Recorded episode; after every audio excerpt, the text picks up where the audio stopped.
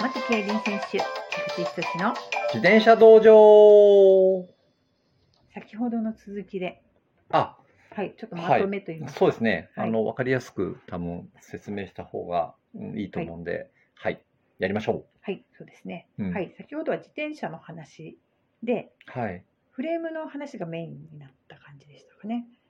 そうですはい、自ね転。車っていうのは、はい。ハンドル、サドル、うん。ホイールがあって、フレームがあってっていう話から、そうですね。はい、そのフレームがうん。どういった設計者の思想で作られているかうん。っていうのが、その今のロードバイクだとカーボンの積層、そうですね。形状とか、はいそのエアロとか、まあ、そのそういうカーボン、とこ出てうんそうなんですよね。あの、カーボンフレームの積層なんですけど、使ってるカーボンも一種類じゃなくなってて、はい、もう例えばここに、まあ、振動っていうか路面からのショックを吸収させたいというところには振動吸収性の高いカーボン素材とかそういうものを混ぜ込んでるんですよね。あだから前だと例えば、まあ、東レっていうところがねあの作ってるカーボンが世界でも有名で T700、T900 とか、まあ、そのそれによってカーボンのその軽くて強さとかそういうのを表してるんですけど大体同じような種類のものを使ってましたけどもういろいろやっぱり今使ってるみたいですね。ん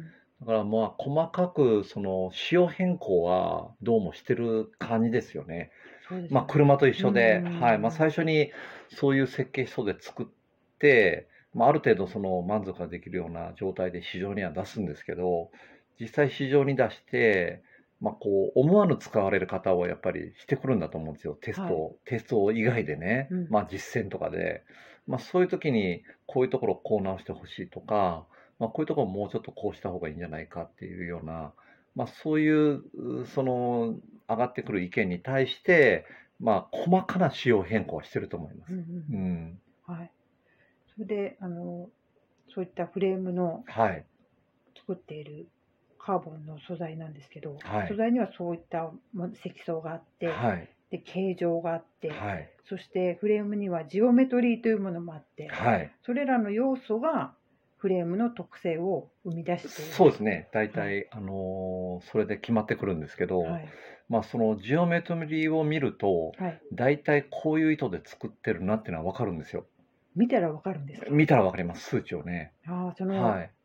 特性っていうのはどういう走り、まあ例えば走りのはい特性に対してダッシュがまあ、ダッシュ、はい。ダッシュ系っていうわけじゃないですけど、はい。高速巡航性を重視してるとか、はまあ、スピードの上げ下げに対して反応を良くしてるとか、うん。まあ、いろいろその要素はあるんですけど、まあ、そのどこをまあ重視してるかなっていうのは、ジオメトリの数値を見たら大体分かって、乗らなくても。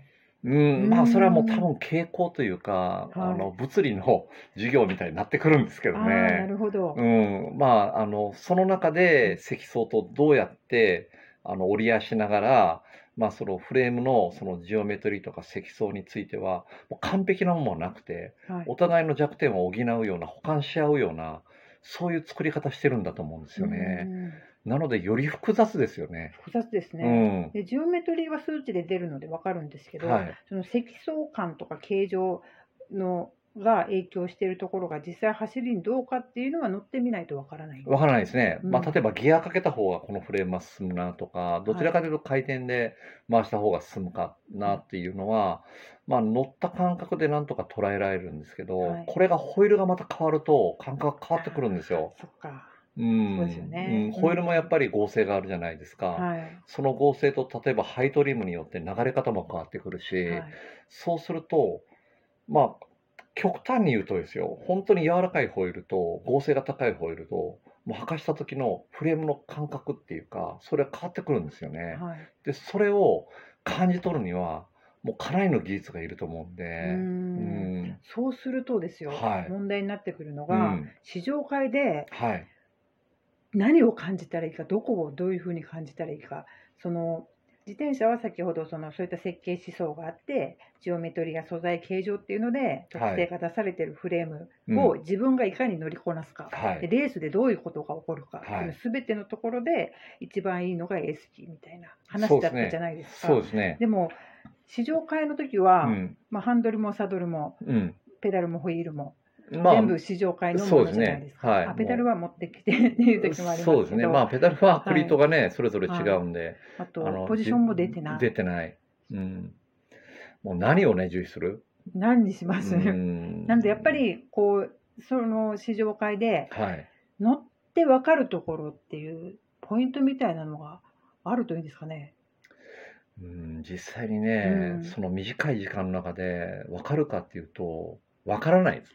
でも菊池さんはのちょっと乗ってあって言ってますよね。いや、それははい。傾向が分かるだけで、あ、こういう思想で設計されたんだなとか。あそっか。もともとはジオメトリーを見て、はい。あどうだって分かってるから、うん。そのポジションがの合ってなくても。そう、それで実際に乗った時に、うん。まあ、例えばフレームのしなり方っていうのが分かるんですけど、うん。これはもうやっぱりね、本当に何百台っていうその黒森フレームでいろんなジオメトリーに乗った時のハンガーのねじれ方とかそういうの全体の動き方でどう進ますかっていうのが分かってるからできることで、うん例えば1種類2種類のカーボンフレームに乗っただけでは多分分かんないんですよ。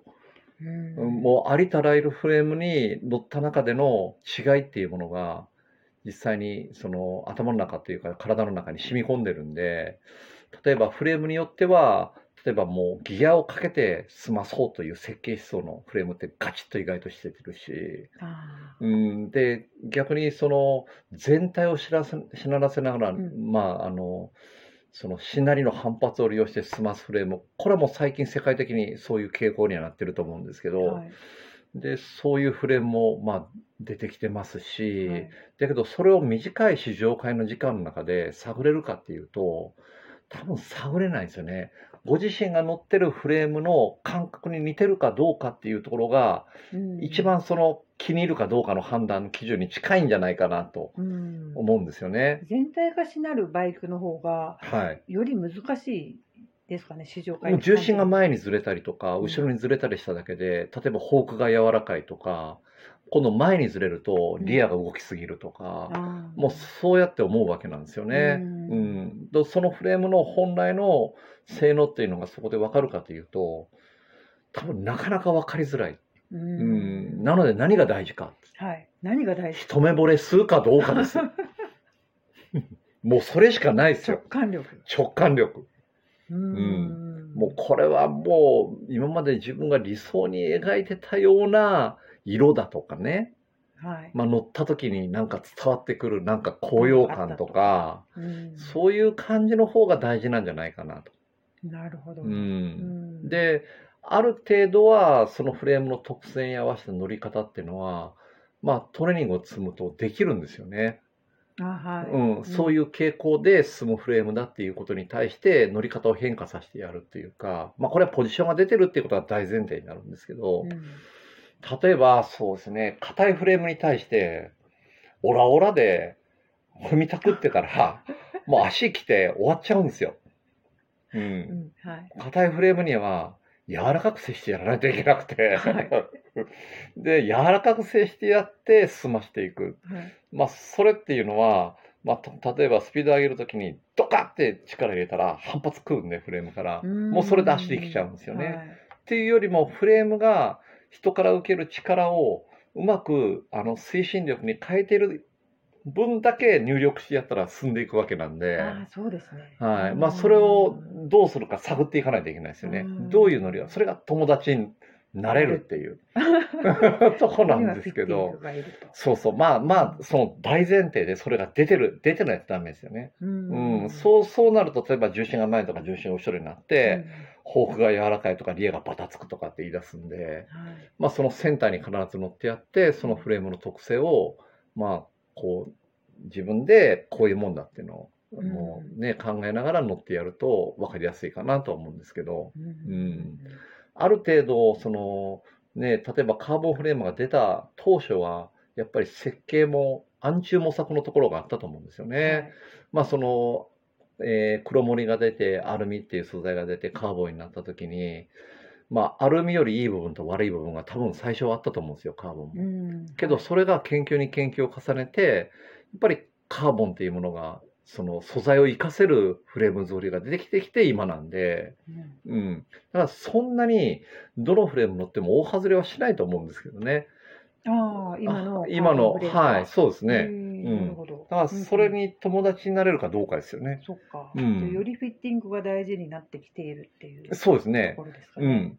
だから、まあ、例えば、レース走る人のね、まあ、ヒルクライムだと1時間程度のレース時間ですし、ロードレースだと、まあ、2時間、3時間走りますけど、その最初の1時間みんなフレッシュで体が元気いっぱいアタックするんですけど、多分もう最後の方って、もう乳酸も溜まって体が動か動きづらい状態だし、頭は酸欠になってるし、けどその中でね、やっぱりこう力任せにはやっぱり自転車進ませれないんですよね、はい最後の最後って。